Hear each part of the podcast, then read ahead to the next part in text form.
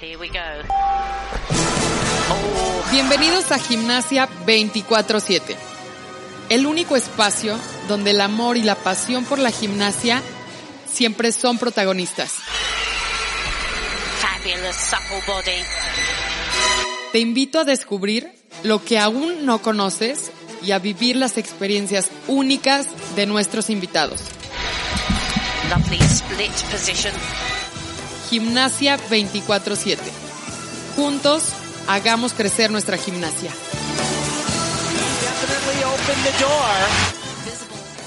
Hola, ¿qué tal? ¿Cómo están? Bienvenidos a un nuevo episodio de Gimnasia 24/7. Como les comentamos en el episodio pasado, hoy tenemos a nuestro primer invitado de súper, súper lujo. Y pues claro que es el padrino de este canal y con el que empezaremos a formar nuestra historia. De verdad que lo conozcan, es un crack, de verdad mis respetos, o sea, es mi mentor. Pero bueno, hoy nos acompaña un, ex gimnasta, actualmente head coach, y nos demuestra a su corta edad que para soñar y crecer en la gimnasia, la edad solamente es un número. Les presento a mi colega y amigo Carlos Herrera. Carlos, bienvenido, de verdad muchísimas gracias por haber aceptado nuestra invitación y que hoy te encuentres aquí con nosotros. Hola Naye, hola a todos los que te escuchan. Pues, gracias a ti que me invitaste a este nuevo proyecto que estás haciendo y la verdad, este, muy entusiasmado en que te vaya bien y que tenga crecimiento. Sí, no, no, pues tú ya eres parte de esto, ya eres parte del proyecto y te lo juro, eres el padrino porque contigo inauguramos una, una gran historia, empezamos una gran historia para, para crecer y, y pues llegar a oídos de, de muchas gimnastas, de, de entrenadores, de jueces y de toda la comunidad, de toda la comunidad gimnástica. Y pues nada, aquí vamos a, platicar un, un ratito de, de algunos temas, vamos a estar dando experiencias, tanto Carlos como yo, vamos a estar eh, pues platicando de esto. Eh, no sé, ¿cómo ves tú, Carlitos? Este, no, pues sí, eh, vamos a ver qué tema tenemos, tenemos hoy que hablar con todos tus este, oyentes en Spotify y en todas las plataformas que vas a estar. Eh, esperemos que sea entretenido para todos, porque yo siempre que platico contigo nos podemos pasar, no sé, a mí se me va el tiempo, así, no- nos Sí, ponemos ya a platicar en el gimnasio y así, de repente hay las niñas, y, y yo generalmente no soy un, entren- un entrenador que, que se la pase platicando todo el tiempo y nada, pero siempre que me enfrasco contigo creo que tenemos una Y visión. luego muy se van las pláticas, ya sé. Sí, sí, sí. Sí, ya sé. Pero bueno, a ver, ayer vimos en Instagram, en la, en la cápsula que sacamos, que tú empezaste tu carrera de, de entrenador a los 17 años, pero tú eras gimnasta antes. ¿Cuántos años duraste de gimnasia y por qué dijiste de que no, sabes qué? Ya como que mi carrera de gimnasta, pues hasta aquí, pero también el hecho de decir, pues vale, me voy a, me voy a rifar como entrenador porque pues no todos los gimnastas este, pueden ser entrenadores y, no sé tú cómo tomaste esa decisión de decir, pues va, me rifo y quiero ser entrenador. Pues creo que para dar todas las razones, una imagen más completa del por qué yo me volví entrenador debería de irme desde que empecé, ¿no? Yo vengo de una familia que, mis herma- de dos hermanas que comenzaron la gimnasia mucho antes que yo, unos dos años antes que yo. Y, este, y pues ya sabes, como el niño chiquito probé fútbol, taekwondo, natación, este, Todos absolutamente los todo. deportes. Claro, y la verdad es que no es por ser así, darme las flores de la vida, pero se me daban los deportes, pero no me gustaban. Realmente no había como un esquema que me enganchara al 100%, este, hasta que dije, bueno, ya, la última opción, que es la gimnasia, que es lo que mis hermanas hacen. Ya sabes que en México está este estigma de, de que es para niñas y, Ajá, y sí, todo sí, sí. eso. Pero dije, a ver, y la verdad es que en el grupo en el que entré había dos niños más, nada más, y este y, y enganchamos perfecto desde el principio como muy buenos amigos, mi entrenador como súper personalizado todo el rollo, y fue lo que me enganchó. Y de ahí pues me desarrollé, ¿no? Eh, tu- Tuve una historia bastante larga que yo creo que platicaremos en el, más adelante en este podcast, pero digamos que ya hasta el final de mi, de mi carrera gimnástica era nivel 9 y yo tenía ya un Ajá, sí, entrenador. sí, me acuerdo que me contaste, sí. Sí, tenía un entrenador que estaba en ese momento dando las dos ramas, femenil y varonil. A mi hermana, de hecho, en el mismo gimnasio estaba entrenando. Y a mí. ¿En Puebla? Sí, en Puebla, en, en un- en el gimnasio que se llama Gimnástica. Ajá. Bueno, cabe destacar que Carlos y yo somos este compañeros de trabajo. Trabajamos en el mismo gimnasio en Puebla y bueno, él, él empezó su, su carrera pues ahí en Puebla. Así es. Sí, de hecho, toda mi carrera de gimnástica, desde, o sea, como, como gimnasta y como entrenador, ha sido poblana 100%. Este, Ajá. ¿Tú eres de Puebla? Eh, yo nací en el DF, pero soy más poblano que el chile en nogada. O sea, toda tu vida has estado en Puebla, literal. Sí, literal, desde, no sé, a lo mejor tres semanas, cuatro semanas de nacido. Ah, no, acá. entonces tú eres poblanísimo. Sí, sí, sí, sí, claro. Más poblano que Oye, nada. y, y me acuerdo que me has platicado de tu trayectoria como gimnasta y pues que llegaste a nacionales, olimpiadas, nivel 9 y pues, o sea, eso es, eso es como mucho, o sea, mucho para, para un gimnasta mexicano llegar a ese nivel, pues, no sé, es, es muy padre, no sé, a ver, cuéntanos un poquito de, de cómo fue tu, tu trayectoria como gimnasta, si con tu entrenador, cómo, cómo lo viviste. Sí, pues de pequeño siempre veía a mi hermana más adelante que, que- que yo, ¿no? Entonces como el imaginarme a dónde podría llegar, como la primera referencia siempre era mi hermana y yo la veía compitiendo en nacionales y todo. De hecho, ella le tocó la misma época de Elsa García, cuando ellas iban creciendo. No sé si es la misma generación o un año antes, un año mayor, no lo sé, pero digamos que ella iba en ese, a, a ese paso, ¿no? El darse fogueo en competencias nacionales, lo que sea. Pues mi hermana se fue a, a entrenar gimnasia al extranjero, a Estados Unidos. Entonces, para mí siempre como que ella me fue marcando el paso de lo que... De lo Como que la iba- pauta, Exacto. como para a dónde ibas tú. Exacto, como una, una imagen de co- a dónde yo podría soñar o lo que yo podría Ajá. hacer, ¿no? Sí, sí, sí. Entonces, cuando a mí se me da la oportunidad de eh, participar en la Olimpiada Nacional, que es en el 2007, de hecho en Puebla, eh, yo estaba como en un cambio de entrenadores cañón entre un entrenador que se llama Gabriel Es- y otro estoy súper segura que nos topamos. Estoy súper segura que nos topamos porque yo también fui a esa Olimpiada.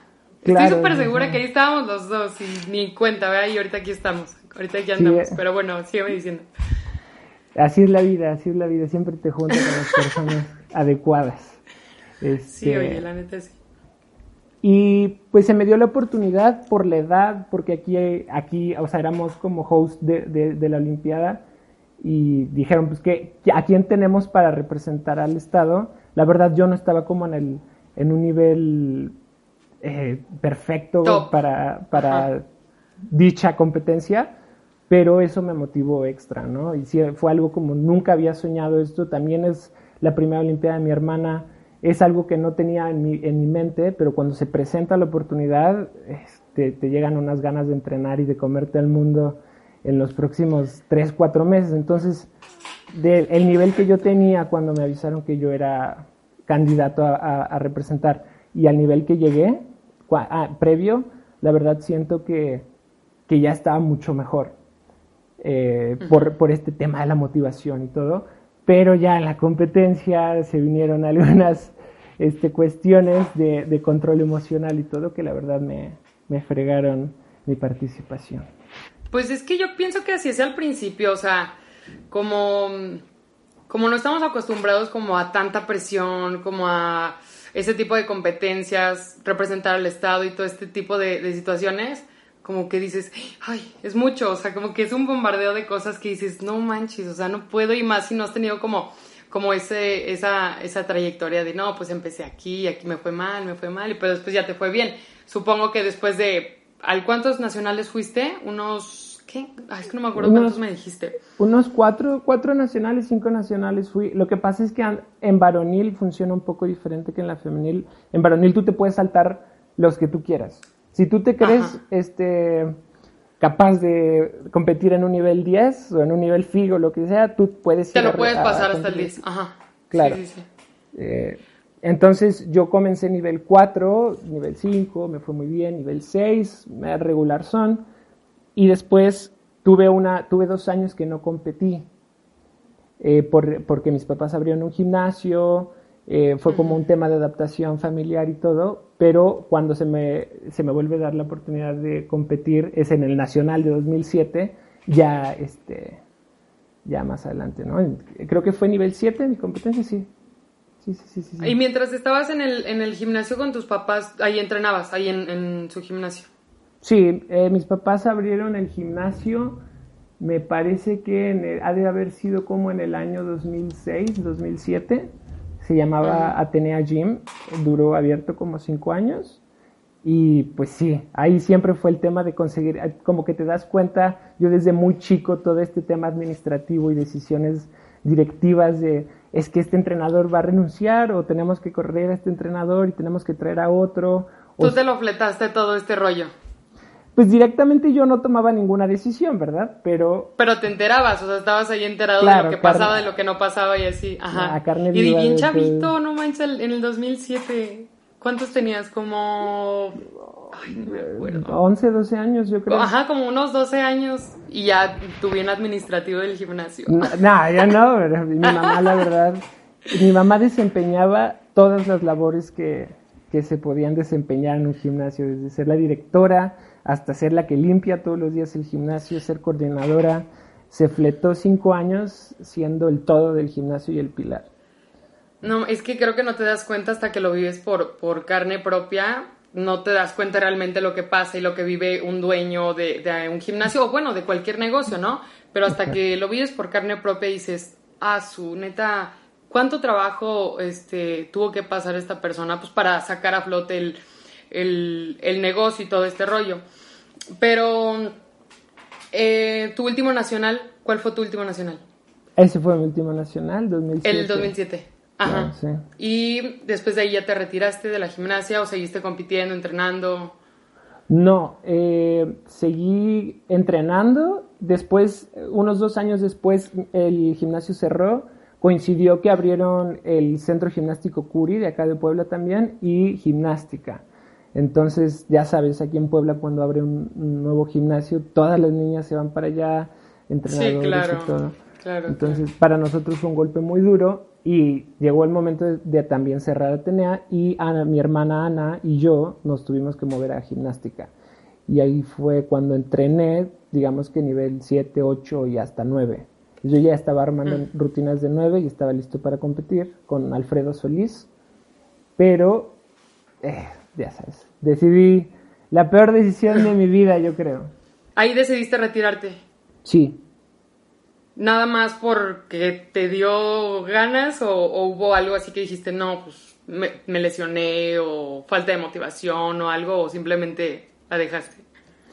Pues en, en, ese momento era un conjunto de cosas que me hicieron decir, es que ya no, ya no me gusta la gimnasia. Como ese fue mi, mi resumen de todo lo que yo estaba viviendo y sintiendo en ese momento fue es que ya no me gusta la gimnasia, pero ahora que crezco, este, me doy cuenta con las niñas y todo que son muchos factores los que te hacen tomar una decisión y la verdad es que yo tenía como también problemas familiares, eh, ya sabes, estás en esa edad de la adolescencia a los 16 años donde te invitan a fiestas, te empiezan a gustar las chicas o los chicos, depende de, de cada quien, ¿verdad?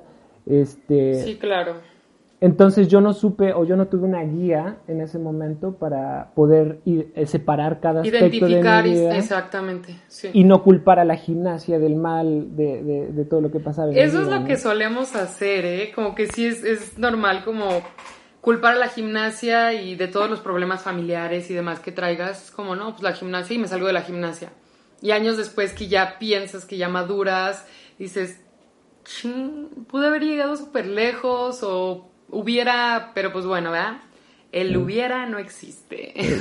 De, hecho, ayer platicábamos con nuestro psicólogo, Roger, que justamente eso, ¿no? Que la gimnasia era la puerta abierta que siempre se podía juzgar, ¿no? Que la, o con los papás y, los alumnos siempre pensaban en la gimnasia como algo este, pasajero o algo intermitente en la vida de, de los atletas que si pasa algo, pues seguro es por la gimnasia. Y si es esto, pues mejor deja la gimnasia cuando realmente creo que si se tratara con el respeto debido, que es un deporte tan maravilloso como este, eh, México podría llegar a un nivel mucho mejor que en, el, que en el que estamos ahorita, ¿no? Sí, claro, y, y, pues también saber la importancia de lo que implica pues estar en un deporte y también, por ejemplo, pertenecer al equipo pues de selección, de y, y tomar esa responsabilidad, pues, o sea, no nada más como, ay, pues va a la gimnasia y va a, echar maromas, ¿no? Digo, al principio sí es, y, y está bien, es, respeta es respetable y es súper padre, ¿no? Pero ya después tienes que ir tomando también como alumna, como esa responsabilidad de que, pues, si te va mal en la escuela, no es por la gimnasia. Si te peleas con tu hermano, no es por la gimnasia. Y eso es lo que solemos hacer, lo que suelen hacer este, varias personas, que es culpar. Entonces a veces también los papás optan por, no, pues la gimnasia le hace mal. Y no, yo pienso que es todo lo contrario.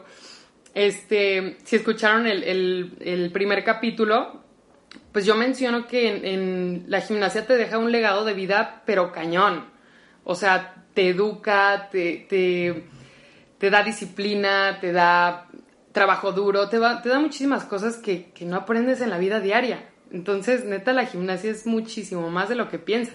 Sí, eh, vaya, creo que no hay mejor maestro de vida que, que, algún deporte, ¿no? Y a mí que me tocó la gimnasia, creo que no hay otro mejor que la gimnasia. es sí, es que los que amamos la gimnasia es... Y vaya que me ha, enseñado, me ha enseñado muchas cosas que yo creo que de chico no me daba tanto cuenta, pero ahora que, lo, que las vivo como entrenador, te topas ante cada situación que siempre te deja una enseñanza, una reflexión en todos los aspectos, en, lo social, en lo personal, en, absolutamente todo, te, va enseñando, este, te va dejando enseñanzas que te hacen crecer cañón. Si no fuera, si no fuera por la gimnasia, si, no fuera, no, si no fuera por la gimnasia, no creo que estaría donde yo estoy ahorita. Porque realmente cuando yo me retiré, sí perdí el rumbo cañón. Fue un año en el que me descarré, pero cañón. Y gracias a la gimnasia, poco a poco fui como encaminándome a algo y ahorita es mi vida entera. O sea, mi plan en 40 años es seguir haciendo esto. ¿Y cómo fue que, que después de esa etapa difícil, de ese año, año y medio que, que fue difícil, cómo fue que decidiste de que querías ser entrenador? ¿Qué te llamaba la atención enseñar? Pues primero que nada el dinero, ¿no? Siempre uno como que está chavito y a mí siempre me dieron la oportunidad, como decir, pues estudia algo, lo que sea, pero yo siempre era como de llevar la contraria. Siempre dices esto, es que tienes que hacer esto y esto. No, yo quiero ser totalmente lo contrario. Entonces yo dije, pues quiero empezar a ganar dinero. Si no voy a estudiar ahorita, quiero ganar dinero, tener para comprar mis chucherías, lo que sea. Eh, y dije, ¿qué sé hacer? O sea, qué, herramientas tengo y afortunadamente mis papás me regalaron esto que es la gimnasia. Y dije, mm, creo que sí lo podría hacer, como que siempre me interesó el, el hecho como de la técnica, me, eh, visualizaba mucho, aunque mis entrenadores en ese entonces no profundizaban tanto en ese tema, eh, yo sí lo hacía, visualizaba mucho y creo que eso me ayudó mucho a empezar como entrenador. Pero sí, creo que es una parte, pues, o sea, importante y, y creo que es la, es la vocación, ¿no? Cuando te llega tu vocación que dices, no manches, o sea, esto es a lo que me quiero dedicar. Al principio creo que era por, como dices, como por dinero, pero después ya se vuelve tu pasión. O sea, se vuelve como tu todo y lo haces con tanto gusto, con tanto amor que el dinero ya es como, bueno, tu recompensa, pero tú vas ahí a entregar, pues, literal el corazón y pues obviamente se va en, luego, luego en los resultados, luego, luego en, las niñas o en los niños. Tú también estuviste con varonil, ¿verdad? Sí, sí, estuve un periodo de unos años con varonil también. Me gusta bastante. Es, es, una rama que está bastante chida. Muy diferente, muy diferente, es completamente casi otro deporte, pero está muy padre también. A ver, a ver, vamos a hacer la pregunta del millón. Ya sabes, la clásica de siempre. Hasta ni siquiera te la voy a decir porque ya sabes cuál es. Vas, vas, dinos. ¿Qué prefieres, niños o niñas? Hoy, hoy, el día de hoy. Femenil, entrenar femenil, 100%. Sí, la verdad, mira, te voy a explicar más o menos desde mi punto de vista cuáles son las diferencias al, como un entrenador lo ve, ¿no? Eh, el, en varonil uno se puede llevar mucho más rudo, creo que la tensión es mucho más ligera todo el tiempo, un entrenamiento se lleva como mucho más relax todo el tiempo. Igual con los mismos Ajá. objetivos, ¿no? Ya sea de ganar, de crecer, de aprender, todo eso. Pero No siempre la convivencia es más ligera, exacto. Y siempre tienes este tema como yo que soy hombre, con otro hombre, como que nos entendemos. Tú y yo, Claro. sabes qué onda, sabes qué rollo, llévatela por acá, llévatela por allá. Y está muy padre, la verdad. Y los hombres generalmente a esa edad, o de la edad infantil, eh, son muy chistosos, casi sin drama de nada. Este, ya sabes, peleillas de ahí que se arreglan en cinco minutos con otros Sí, de, sí, de sí, regreso. Sí, Ya. claro. Pero a mí yo siempre he sido bien dramático, la verdad, para todo. Entonces, a mí una vida así de tranquila, un trabajo así de Como que tranquilo, no, una como que no te late. tranquila, sí me gusta y lo podría hacer, pero lo que me apasiona es tener que lidiar con todas estas situaciones, ¿no? De el drama entre las niñas, el crecimiento que se da mucho antes con, con, eh, la rama femenil. Eh, hay tantas cosas en, que explicarte ahorita, podríamos hablar todo, todo el podcast. de. No, no me expliques, las niñas lo entendemos, o sea, Claro, sabemos perfectamente cómo, cómo funciona nuestra lógica, pues, o sea, sí somos un poquito complicadas y, y sí, o sea, si nosotros nos enojamos ahí con la compañera, uh, ahí no sé, hay riña, y después ya los, al día siguiente ya estás bien y no sé, o sea, Claro. son, pues cada cabeza es un mundo, ¿no? Entonces también ese es un reto para ti, este, pues tremendo, bueno, para todos los que entrenamos niñas, eh, pero más para los hombres. Pues a entender la psique de, de, de las mujeres, los altibajos que tenemos y aún así atreverse a, pues, a entrenarnos y a dar lo mejor de ustedes. Eso, la neta, está súper, súper chido. Y, y no quiero, o sea, no, no quiero sonar machista ni mucho menos, ¿no? Obviamente todo, o sea, los hombres también tienen sus problemas, pero siento que a las mujeres le- les viene toda esa ola de hormonas y esa ola de, de- de todo ese rollo mucho antes, entonces con poca experiencia creo que es mucho más difícil como afrontarlas y de ahí se viene como todo este quiebre. Los hombres también, no, a mí me pasó, ¿no? Lo, Te- lo te dije- tienen, claro, claro. te lo dije tienen. mucho más Diferente, tarde a mí- pero lo tienen.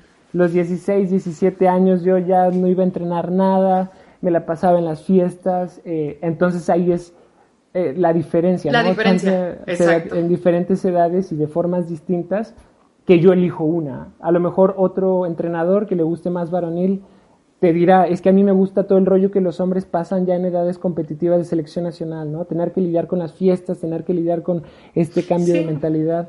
Hay, hay gimnasia para todos.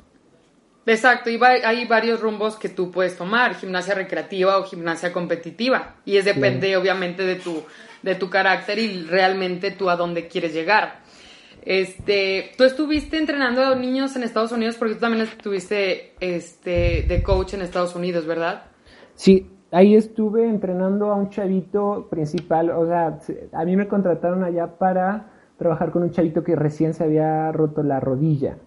Eh, había hecho una salida, creo que de layout, de, de barras, y aterrizó mal con pocos colchones, creo, en plena competencia, y pum, se la rompió.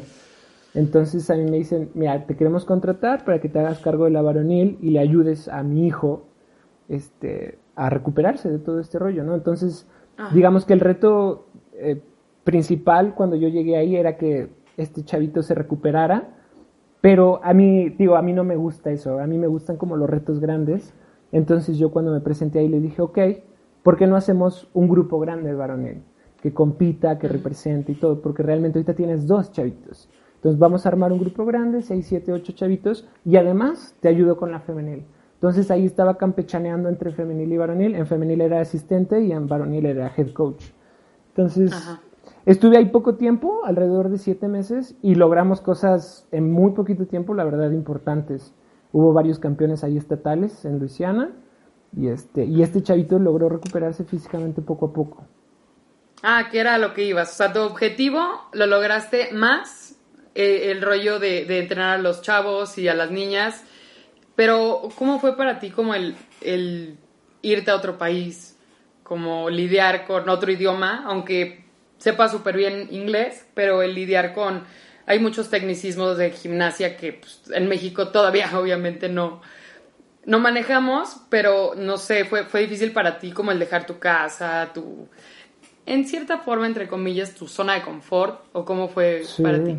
No, pues para nada, entre comillas, la verdad es un cambio de 360 Literal. Yo era muy joven cuando me fui, tenía 21 años, me parece, 21, 22 años. Eh, y muy joven en la cuestión laboral y muy joven en, en, todos los aspectos. Y la verdad yo me lo tomé a la ligera. Siendo honestos, yo pensé, no, pues no, no pasa nada. Siempre he querido como estar en Estados Unidos, va a estar chévere, sea inglés, según yo. Ajá, Este, claro. Y cuando voy allá, vaya, el acento sureño de Estados Unidos siempre es súper complicado, en específico del de Luisiana. Eh, no entendía absolutamente nada, no podía ni pedir Ay, algo en- en- así de comer en el fast food ni nada porque no les entendía. Tenía que, como me lo tenían que repetir cinco veces y ya después medio entendía y ya le decía, sí, número cinco, dámelo y ya, me lo daban, ¿no? Entonces fue un, fue un tema de adaptación, yo creo que de los golpes más duros que, que he tenido en mi vida. Eh, en cuanto al idioma, lo personal, jamás había estado tanto tiempo fuera de mi familia, me enseñó a apreciar lo que realmente, la, la gente cercana, ¿no? Y todas esas personas incondicionales, me cambió completamente el, el punto de vista. Eh, pero vaya, como te todo, digo, el, todo el rumbo, no manches, te cambió todo el rumbo. Tal vez tú ibas en una línea así vertical y de repente horizontal, arriba, abajo, pico, no sé, pues, o sea, creo que, bueno, es, de mucho valor, te lo reconozco como, como enfrentarse a, vale, pues me, me rifo y me voy a otro país o, pues no sé, la gente que se va a otro estado, a aprender algo, pero irse a otro país sí está rudo. Porque te digo, es, es una cosa totalmente diferente y obviamente no llegas a Estados Unidos como, ay, el super coach de la vida, sino tal vez tuviste que empezar como desde abajo, desde bases y aprender otro sistema que, que igual el día de hoy tú, tú tienes algo más fresco, algo más fresco que ofrecer y, y está eso muy chido que, que después de, pues de pasar esto medio fuerte, o sea, esta adaptación que nos comentas, que hayas, que el día de hoy tengas este aprendizaje tan grande que, que te dio esos 6, 7 meses estando en Estados Unidos. Sí, o sea, yo tenía la, i- o sea, la imagen de la vida, pero en específico ahorita de la gimnasia muy distinta. Yo tenía, eh, aquí en México siempre hemos como súper admirado a los cubanos y creemos que, que esa es la forma de entrenamiento y la única y diferente y la súper especial. Pero realmente allá me di cuenta que es un sistema muy general que se podría aplicar a, a casi todas las personas, pero cuando ya estás adentro de ese sistema es lo más personalizado que tú puedes tener. A cada persona, a cada gimnasta que tú tienes, la tienes que tratar únicamente como la, la podrías tratar a ella.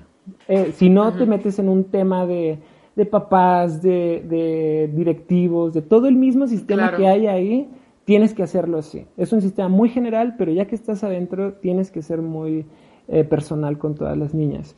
Y, y la verdad, eso me latió un chorro. Vaya, allá le han estudiado y le han, este, Sí, le han fallado, pues, le han acertado. Tienen tanta experiencia junta en un solo país y en un solo sistema que les ha dado resultado. Yo no digo que sea perfecto, tiene muchos errores, pero creo que podría ser una buena base para, el, para transformar la gimnasia aquí, en México.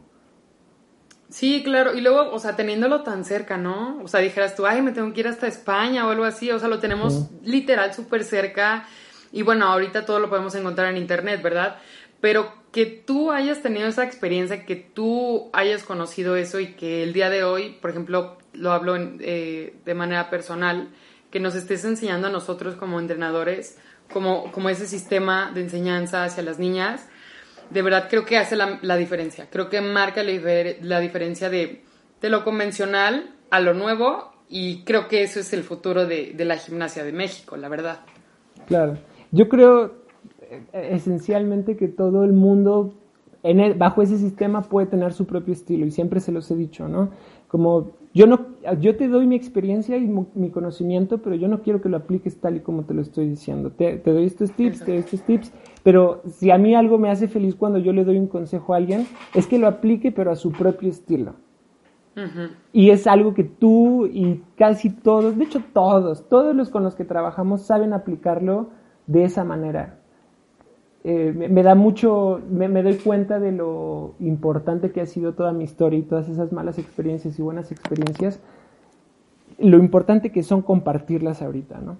Exacto, le diste, le diste en el clavo. A mí, de verdad, híjole, no me pude haber topado con mejor persona que, que contigo y con todos los compañeros de trabajo porque llevo mm, ocho meses ahí en el como ocho o nueve meses en el gimnasio y bueno, he aprendido muchísimas cosas y, y bueno, no, no, sí de, de manera de cómo ayudar, de, de técnica y todo esto, pero como más de enseñanza, más de enseñanza per- personal hacia, con las niñas y eso creo que es súper, súper, súper fundamental y, y que tú tengas esa abertura, porque no todos los entrenadores la tienen. Es como me fui un año a Estados Unidos y es mi conocimiento y ya está. Y de Claro. verdad es que sí los hay. Pero que tú tengas esa abertura de, de compartir el conocimiento con los demás, con tu equipo de trabajo, para hacer una mejor gimnasia, o sea, no cualquiera y de verdad estoy muy, muy agradecida contigo por, por enseñarme, por enseñarnos a todos tanto de tu, de tu experiencia. Digo, tienes un año más que yo, tienes 25 años, ¿no? Sí, próximamente 26. Uh, ay, sí. Pero, fiesta. híjole, ¿no? O sea, sabes, sabes muchísimo y, y como lo dije al principio, a tu corta edad, o sea, mm, nos demuestras cañón que, que para la pasión y para la enseñanza y todo este rollo, pues la edad solamente es un número, ¿no? Eh, Mira, la verdad es que, como te dije, es una buena base. El, el sistema de entrenamiento de Estados Unidos es una buena base, pero yo me considero que entre más me entero y entre más sé y entre más conocimiento obtengo, me doy cuenta de lo tanto que me hace falta, ¿no? Y aprendo muchísimas cosas. Pero sí, siempre. Eh, te, te podría decir que aprendo más ahorita, o sea, aprendo más y modifico más ahorita estando con ustedes, aprendiendo de ustedes, que, que lo que yo aprendí en Estados Unidos. En Estados Unidos a lo mejor fue una base del sistema de cómo se hace. Exacto. Ok, ok, se hace así, pero uno siempre debe de, de seguir estudiando y no solamente la técnica, sino a tus, a tus compañeros de trabajo, a tus propias alumnas, a tus jefes, a, a, a tus, a los padres de familia de las alumnas, a todo el mundo. Y en base a eso, de que uno siempre sigue estudiando y analizando y reflexionando, es que puede ser mejor y seguir adelante y brindarles una mejor gimnasia a todos los que nos rodean, ¿no? Sí, pues finalmente de, todas las personas que te, que te rodean aprendes y, y creo que esa es como nuestra línea, que yo aprendo de ti, tú aprendes de mí, yo aprendo del otro entrenador, o sea, todos como en conjunto y eso es lo, eso es lo padre de hacer un trabajo en equipo dentro de un gimnasio porque quieras o no, se ve reflejado en las niñas, en sus resultados, en su forma de ser, o sea, en todo se ve reflejado y no sé, es padrísimo verlas bien a ellas, porque pues ellas finalmente son las que se, se suben al aparato y las que hacen todo, ¿no? Pero pues ellas son un reflejo de nosotros, entonces... Exacto. Justo si nosotros eso. tenemos una, una buena armonía dentro del, del equipo y comunicación y todo esto, se ve reflejado en las niñas y ya está. Claro. Y mira, hay, hay gimnasios que tienen muy buena técnica y que tienen eh, muy bien todo, pero no tienen esa parte esencial que es un, un equipo de trabajo de fondo, de absolutamente todos, entre padres de familia, entrenadores, directivos, todos, todos, todos.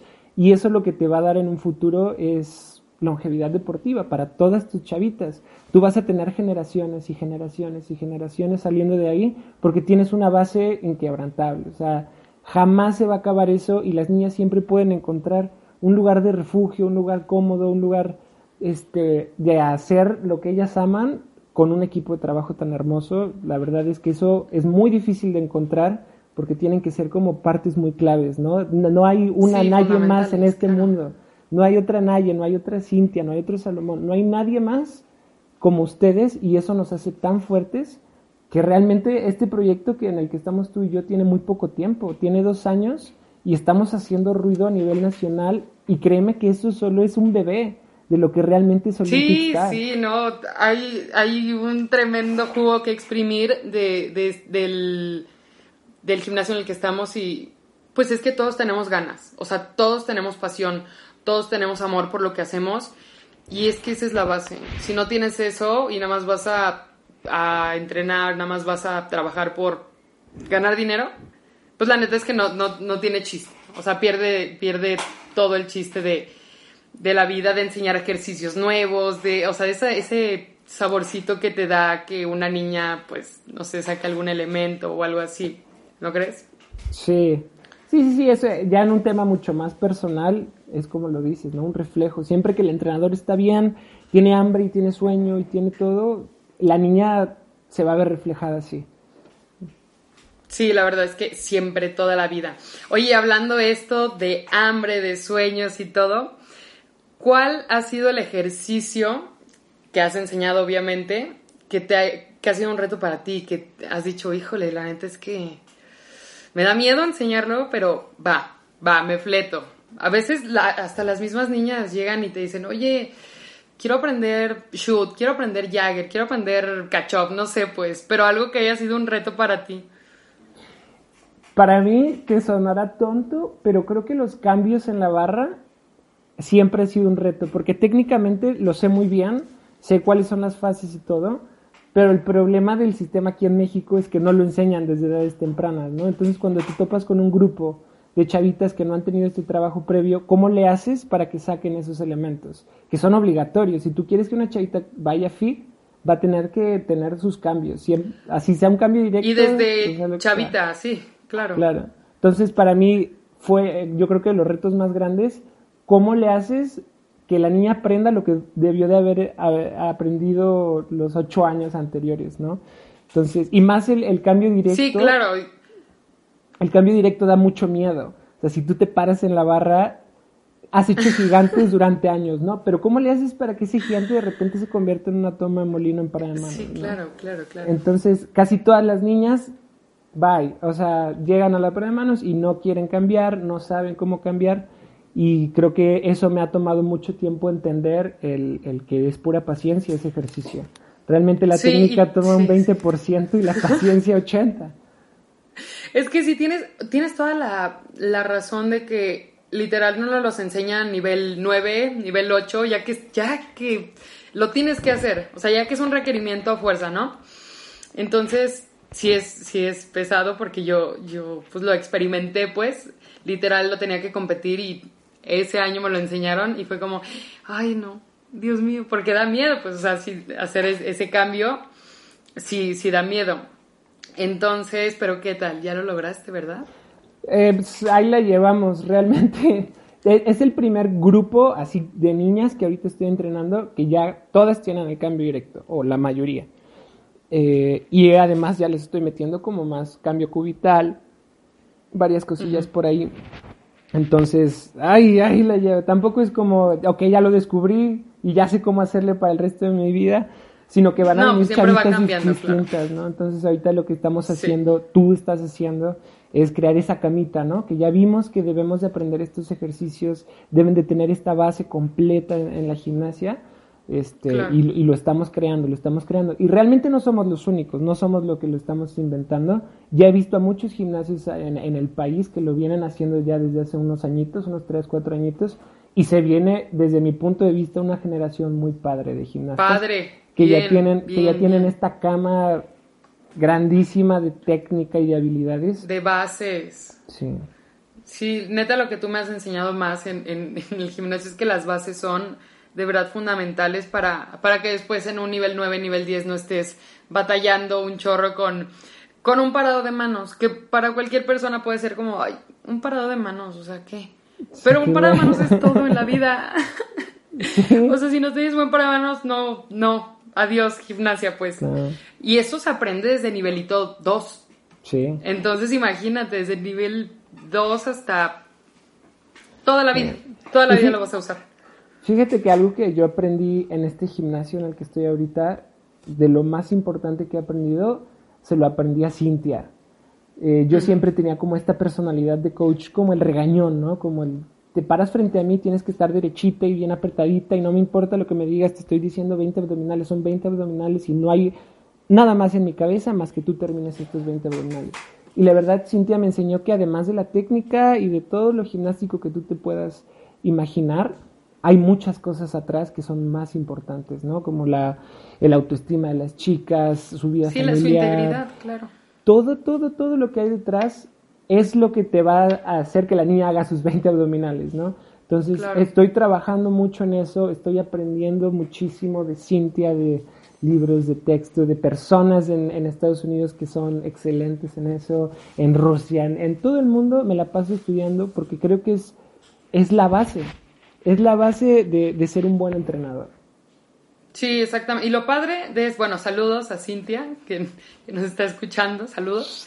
Pero bueno, lo padre de esto, de, de a veces nuestras debilidades, eh, trabajarlas como tú lo estás haciendo y convertirlas en fortaleza.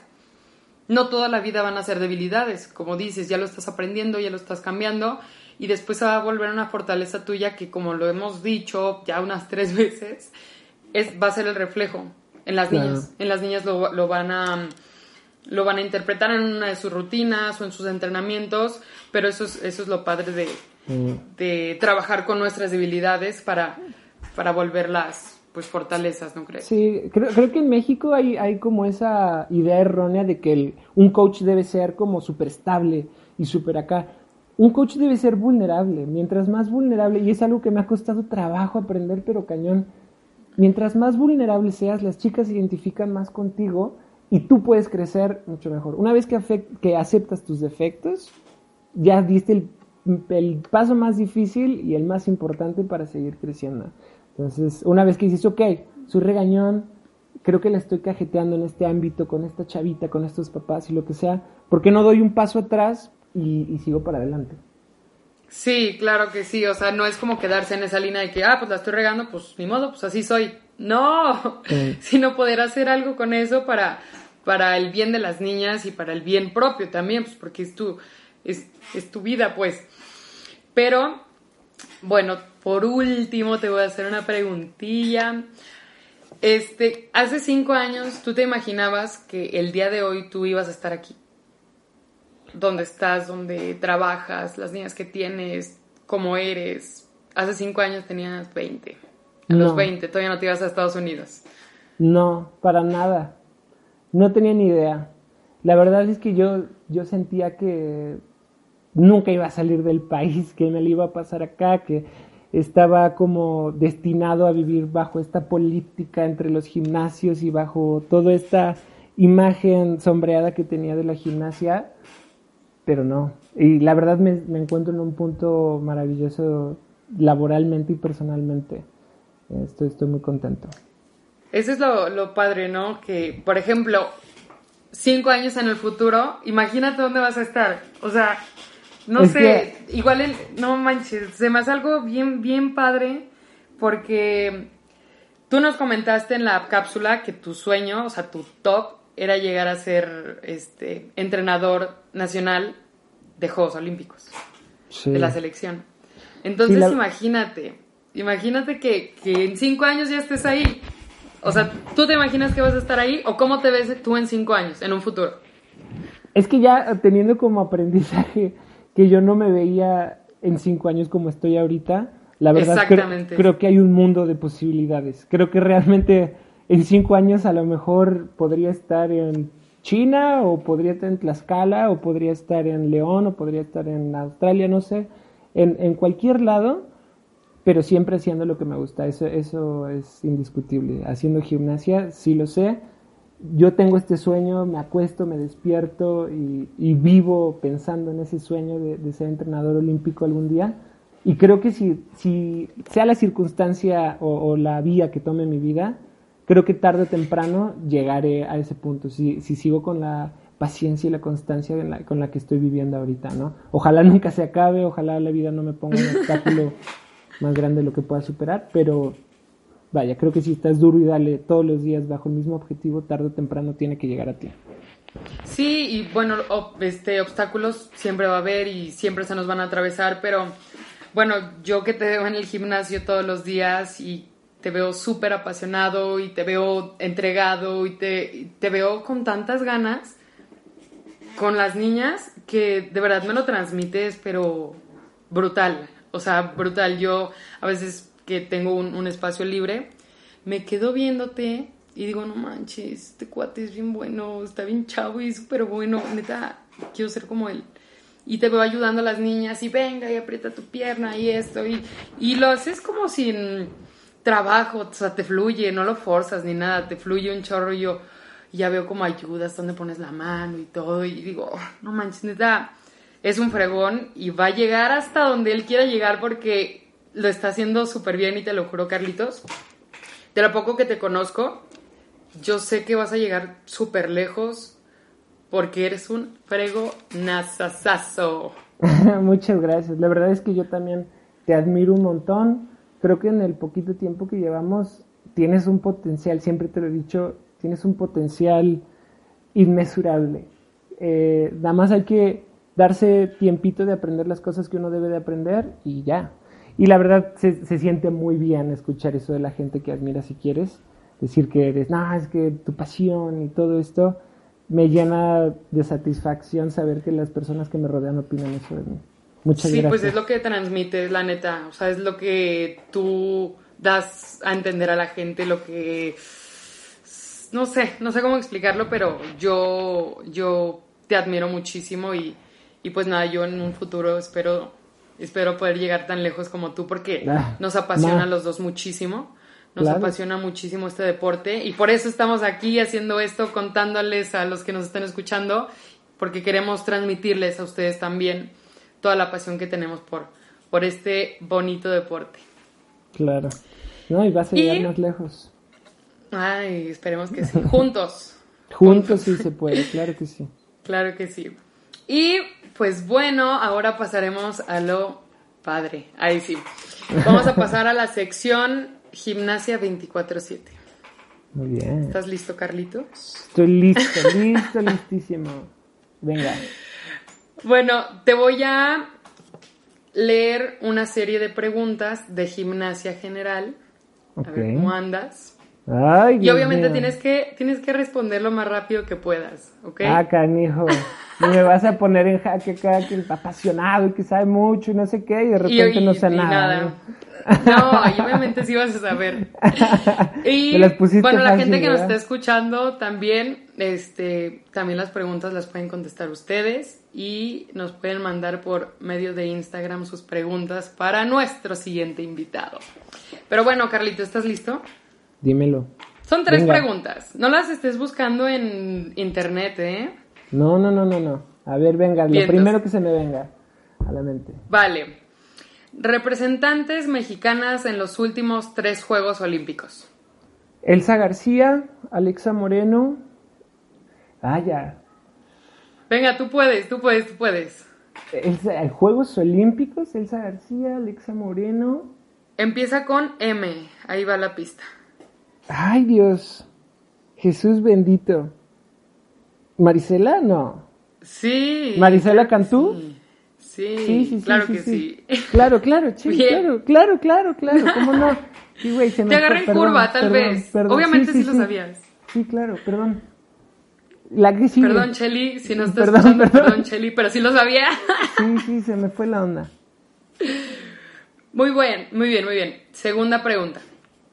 Cam- ah, es súper fácil, claro que te lo vas a saber. Campeona olímpica 2008.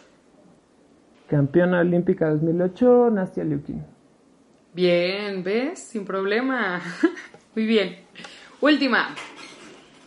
Sede y año de los Juegos Olímpicos en los que Nadia Comaneci logra, ya sabes, 10 perfecto. Ay. Dios mío, esa sí creo que no me la sé. Ha de haber sido... Arriba de Estados Unidos, tú puedes. ¿Fue Ontario? No, no fue Ontario. Fue... sí, Empieza con M. Montreal, claro, Montreal. Sí, claro, por supuesto. ¿Montreal 76 o algo así? 76, Montreal exactamente. 76 me parece. Vaya, Lo lo que ya es tienes, muy eh. viejito. Tengo que buscarle rápido en mi biblioteca que está como más fresquecita, no de datos tan viejitos. Sí, ya sé. Ve, pues que te estamos poniendo a prueba, pero muy bien, muy bien. Sí, me 3 de hiciste 3. sudar Excelente. sí, ¿eh? Me hiciste sudar. Segunda, segunda, segunda. Te voy a dar ahora una serie de palabras y tú me vas a decir una palabra que se te venga a la mente. Lo primero. Ok. Aquí no hay respuestas correctas ni incorrectas. Lo primero que se te venga a la mente. ¿Sale? Ok, venga. Viga de equilibrio. Penalti. Muy bien. qué buena, qué buena. Juegos Olímpicos. Lo máximo. Barra fija. Callos. Estados Unidos. Difícil. Alexa Moreno. Grandiosa. México. Amor. Carlos Herrera. Mm, una palabra nada más dices. Lo que tú quieras, lo que tú quieras, lo primero que te venga a la mente. Camino por delante. Muy bien. Última. Gimnasia 24-7. Interesante. Muy bien, muy bien. Oye, estuvo. estuvo buenísima la de Viva Equilibrio. Muy bien, nunca hubiera pensado. Sí, siempre yo como, como, entrenador yo estoy abajo de la viga de equilibrio. Te lo juro que siento lo mismo que cuando mi equipo está jugando y está tirando un penal. No quiero ver, me estoy agarrando la cabeza, me volteo. Eh, soy el peor entrenador que podría estar en un, en un stage de viga de equilibrio porque estoy más nervioso que ella. Estoy 100% seguro que estoy más nervioso. Eh, siento que en cualquier momento podría fallar. Oye, no, es que esa referencia, no sé, nunca se me hubiera ocurrido súper bien. Estuvo muy padre. ok, vamos a pasar a lo último. Oh. Queremos escucharte narrar nuestro deporte favorito. Ok. Y encontramos un, un video muy especial que nos gustaría que hoy nos pudieras narrar. Ok, como Te lo voy a mandar. deportivo. Claro, por supuesto. Tú eres el mejor comentarista de México. por Dios. Pero bueno, se trata de acá como en el fútbol, venga, la lleva por la derecha, recorta y así, o cómo se cómo es la Bueno, sí, pero en, sí, así, pero en, pero en aparato. ah, exactamente. si está en piso, pues narras como es piso. Si está en, en, el aparato que esté, pues lo, lo narras. Entendido. ¿Vale? Venga. Pero tú métete en el papel, como si tú fueras el, Así, tú, tú entras, tú entras. Claro, claro, aquí estoy. Ay, Dios mío, ya sé que es. Ay. Muy bien. Ya este, lo, lo voy a empezar a cargar. Vale. Lista. Vamos a empezar. Uno, dos, tres. Muy bien, tenemos aquí a la competidora Valeria G. Se va a preparar en su siguiente aparato, que es barras asimétricas. Va a comenzar. Empieza con una alemana. Sigue. Alemana para manos, piernas dobladas. Salvada mano, separa las piernas. Bien, cambio directo. Shoot. Uy, gran error ahí. Tocó el piso, no. A lo mejor se puede recuperar en su, serie final. Dobló las piernas otra vez. Buen gigante. Buen gigante. Arriba. Perfecto. Plantó, plantó su salida de barras. Un aplauso, por favor. Muy bien muy bien, muy bien. Me siento no, yo dije, estamos, estamos en el mundial. Dios. Oye, mete tu CV, mete tu ah, CV para comentarista. me van a tachar todas las televisoras, y que jamás lo vayas a encontrar. No, Oye, a ver. Ey, para hacer la, es la primera vez que lo haces, obviamente. Claro. Ahí está, súper bien, muy bien. Oye, cuéntanos, ¿quién es? ¿Dónde está? ¿Qué competencia fue? ¿Y qué significó para ti? ¿Quién es? Es Valeria G. este, una gimnasta que tengo entrenando menos de un año. Eh, viene de otro gimnasio. Es una niña súper disciplinada. Es un ejemplo a seguir. Tú la conoces. Es, un ejemplo a seguir para todas las gimnastas que tenemos ahí. Eh, la verdad es que entrena con tantas ganas y con tanta pasión que yo, que soy súper apasionado en el deporte, a veces le tengo que decir, oye, bájale dos rayitas. Bájale. Creo que, creo que ya te pasaste de, de, ser como tan disciplinada. Hay veces que le afecta en su vida personal, ¿no? Pero eh, es una niña que hasta mi corazón se, se, pone chiquito en, pensar en, en, todo lo que puede llegar a ser si ella continúa con, esa, con ese enfoque que ahorita tiene, ¿no? Y esa competencia para mí, verla, hacer esa rutina, significó mucho porque fue un, cambio de nivel muy cañón, fue un salto muy cañón de dificultad y sus barras es su mejor aparato, ¿no? Entonces yo lo único que estaba pensando en ese momento era disfrútalo. O sea, este es tu aparato, esto es lo tuyo, simplemente esto que te estoy narrando, ¿no? De no, separar las piernas y eso ya lo veo ahorita en el video, pero si tú te hubieras metido en mi cabeza en ese momento era disfrútalo, esto es tu aparato, quiero que lo sientas al máximo, que esto sea tu vida durante los próximos 5 o 10 años, mínimo. Eh, y cuando hizo su salida, ni me di cuenta que tocó el piso en el shoot y que dobló las piernas todo eso. Cuando plantó su salida, fue un sentimiento de alegría que yo quería correr, quería abrazarla, quería saludar a sus papás, quería así chócalas a todos. Es, es, lo más, yo cuando estoy en competencia y veo a mis chicas competir, la verdad me siento como un pez en el agua, así que ir regresar y me las sé de todas, todas arriba abajo. Es, es, es lo más bonito para mí competir. Sí, se, se, bueno, yo, yo lo estaba viendo desde las gradas, fue esa competencia. Y bueno, obviamente vi a Vale haciendo su rutina, todos gritando, súper emocionados, pero al final que plantó su salida y te vi a ti, híjole, dije, no, no manches, o sea, qué padre, hasta se me puso la piel chinita, ¿sabes? Ahorita también de, de narrarlo, yo lo estaba viendo también, dije, híjole, o sea, los entrenamientos también, el ligar todos esos ejercicios en la rutina, el plantar la salida, ufas, neta, hasta yo me emociono. Estuvo súper, súper, súper padre. Vale, te mandamos un súper saludo. Vale, un abrazo. Yo te veo todos los días, te sigo dando tu fuerza por el Zoom y todo, pero un gran saludo, vas a llegar lejos. Oye, y por último, ¿algún consejo que le quieras dar a algún entrenador que, que va iniciando su carrera y un mensaje para, para tus alumnas? Mm, un, un, buen consejo yo creo que ha sido de los mejores que me han dado últimamente eh, es analiza antes de ser entrenador o si ya eres entrenador analiza el por qué quieres ser entrenador si tu motivo es ganar si tu motivo es que la gente tener un nombre ponerte la playera y que tenga atrás el nombre de tu gimnasio el nombre de tu equipo tu nombre si ese es tu objetivo, creo que no vas a ser muy exitoso. Yo creo que tu objetivo debe ir más allá y en realidad tienes que irte como más profundo en ti, en, en analizar el por qué quieres ser entrenador. Hay, hay tantas enseñanzas que le puedes dar a las chicas y tanto por qué preocuparte además de ganar o de una competencia, un clasificatorio, lo que sea, que lo hace mucho más completo y el, y el ganar y el ser exitoso y todo eso se va a dar solito si te preocupas por esos otros aspectos. Y Claro que sí. Y un mensaje a, a, bueno, sé que diario las ves, obviamente, pero de todas no, maneras, mándales un mensaje. No, no, a todas, no a todas las alumnas las veo, pero a un mensaje en general, chicas, es que esto eventualmente va a terminar, toda esta pandemia y todo eso, y vamos a seguir por el camino en el que íbamos. Vamos a, a aniquilar a todas las competencias que vengan enfrente de nosotros. Claro vamos sí. a seguir trabajando duro y no puedo esperar a verlas otra vez en el gimnasio entrenando. Sí, pues igual, igual ese mensaje se los mando yo, este, pues realmente por el Zoom, pues las vemos, pero no es nada como verlas personalmente. Les mando un abrazo a todas, espero se encuentren bien. Y pues bueno, con esto cerramos este capítulo. Muchas gracias por escucharnos.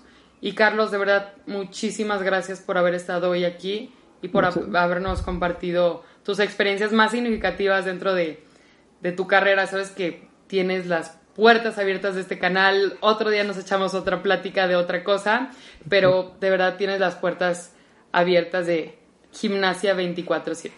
No, pues muchas gracias a ti y la verdad creo que este va a ser una idea nueva que va a revolucionar muchísimo el tema de la información en la gimnasia y el interés que le pueden dar todos a este deporte. Te felicito porque es algo magnífico. Muchas gracias y pues espero que nos podamos ver pronto. Y bueno, no olviden compartir este podcast y seguirnos en nuestras redes sociales. En Instagram estamos como gimnasia24.7 y en Facebook como gimnasia24 diagonal 7. Hasta pronto.